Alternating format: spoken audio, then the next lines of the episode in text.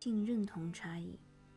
我要对人际关系条分缕析，进一步区分亲密关系中的性别差异和性认同差异。确切地讲，性别差异指的是源自身体的两性生物性差异，相反，性认同差异指的是由文化和教育引起的两性在社会性和心理上的差异，或者叫社会性别。例如，养育子女后，女性为母亲，男性为父亲，这就是性别差异。但认为女性比男性更有爱心、更关心的孩子的社会共识，则反映的是一种性认同差异。许多男性和女性一样，充满柔情、富有爱心的关爱下一代。但如果我们希望和鼓励女性成为儿童的主要照料者，那么我们就会在养育风格上人为地制造文化上的性认同差异。这种性认同差异并非与生俱来的自然天性。要分清性生理和性认同的差异，殊为不易，因为加诸于男性和女性的社会期望、教育训练和他们的生物学性别差异常常混淆在一起。例如，因为女性能哺乳而男性不能。所以人们往往以为半夜为新生儿哺乳的一定是妈妈，而且妈妈肯定比爸爸做得好。即使婴儿吃的是奶粉，只需要把奶瓶放在微波炉中加加热。要分清生物和文化在塑造我们的兴趣和能力中所起的作用，并不容易。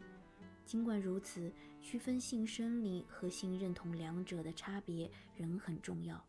因为两性间的性认同差异大部分是在成长过程中习得的。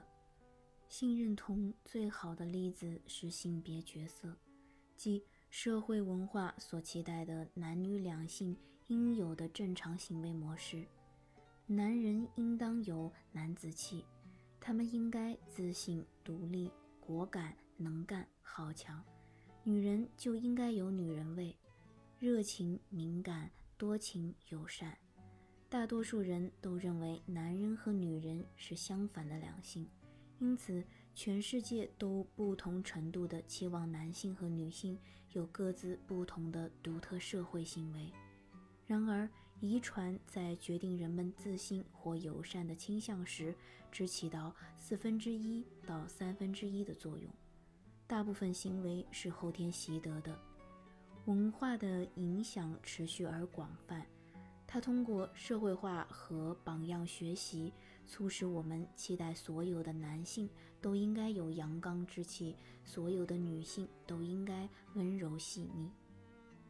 然而，刻板印象并不像你认为的那般符合现实中的人，只有一半的人的特质刚好符合性别角色期望。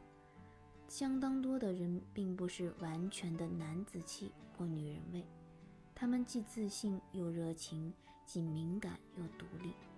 这些人同时拥有传统上认为应该属于男性和女性的特质，因而被称为双性化。如果双性化这种说法看起来别扭，那可能是由于过于僵化的使用词汇。表面上看。男子气和女人味不可能同时并存。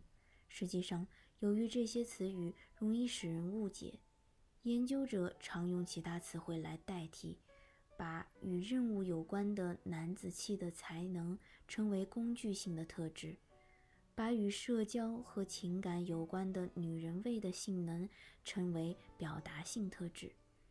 这两类特质在同一个身上出现，就一点也不奇怪了。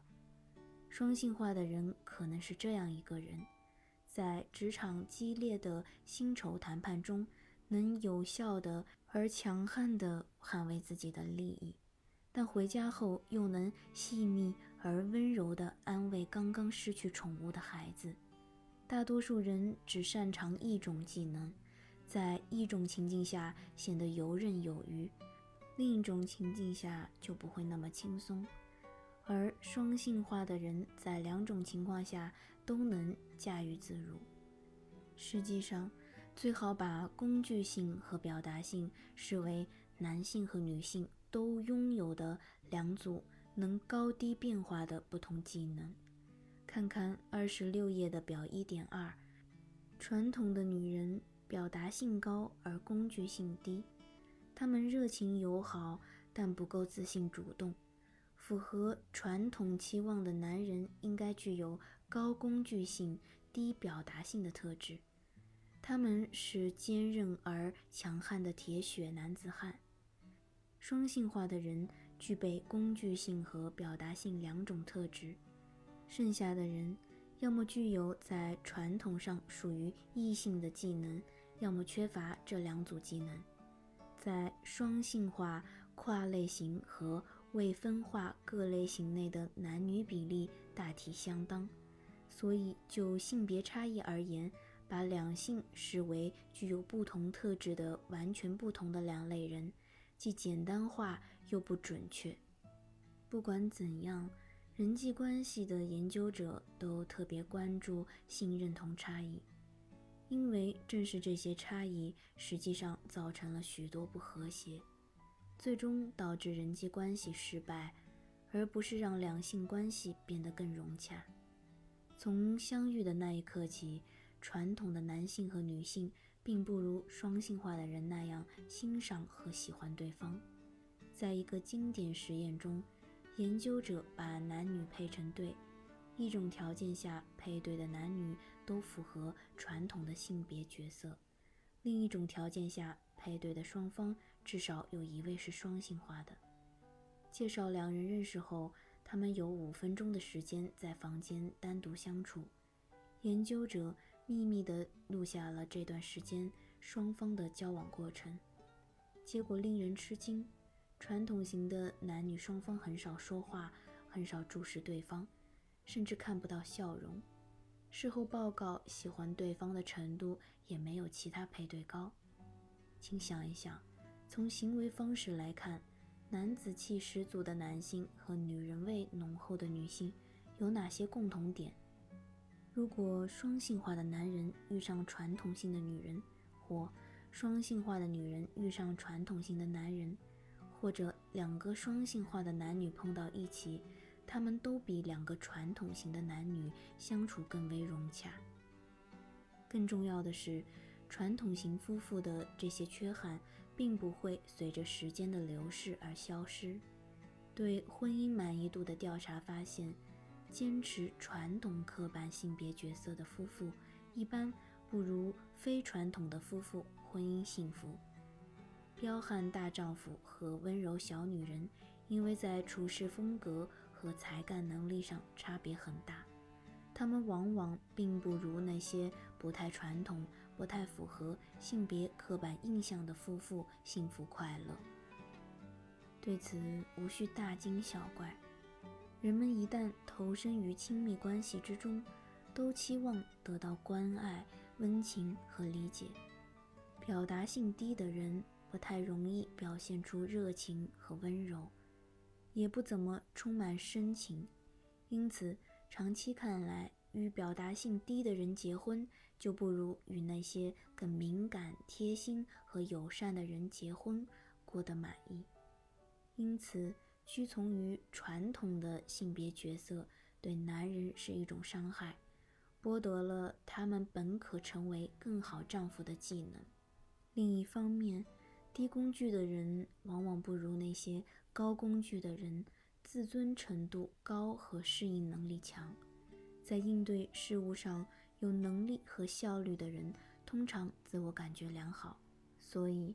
屈从于传统的性别角色，对女人也是一种伤害，剥夺了她们可能取得更多成功和成就的技能。传统性别角色也让女人少赚金钱，在全世界，传统型女人比上班的女人收入低。这一切都表明，工具性和表达性都是有价值的特质。幸福、适应能力强。有效率和心理健康的人士，通常都同时拥有这两组技能。详而言之，那些拥有满意、幸福伴侣的理想夫妻，他们的工具性和表达性通常都很高。在实际生活中，如果人们可以选择的话，大多数人更喜欢双性化的恋人或配偶，而不是完全男子气或完全女人味的恋人或配偶。然而，讽刺的是，人们往往会给那些不完全符合恰当性别角色的人很大的压力。妇女如果表现得如男人那般好强、自信，很容易被人认为霸道、无理和不像个女人。在工作中也更容易受到性骚扰。然而，如果性别角色期望有什么性别差异的话，那就是对男性的性别角色期望比对女性更为严格。女孩像个假小子，大家都不会放在心上；但是如果男孩子娘娘腔十足，大家就会很担心了。美国社会的性别角色变化虽然缓慢，但的确在改变，尤其是每一代的新生女性都变得更加具有工具性。年轻人也逐渐变得更加男女平等，对男女性别角色的看法也不那么传统了。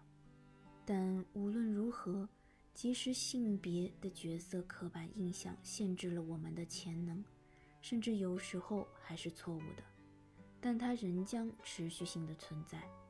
今天我们仍渴望和鼓励男人具有工具性，女人具有表达性。这些性别角色期望正是使亲密关系变得错综复杂的重要因素。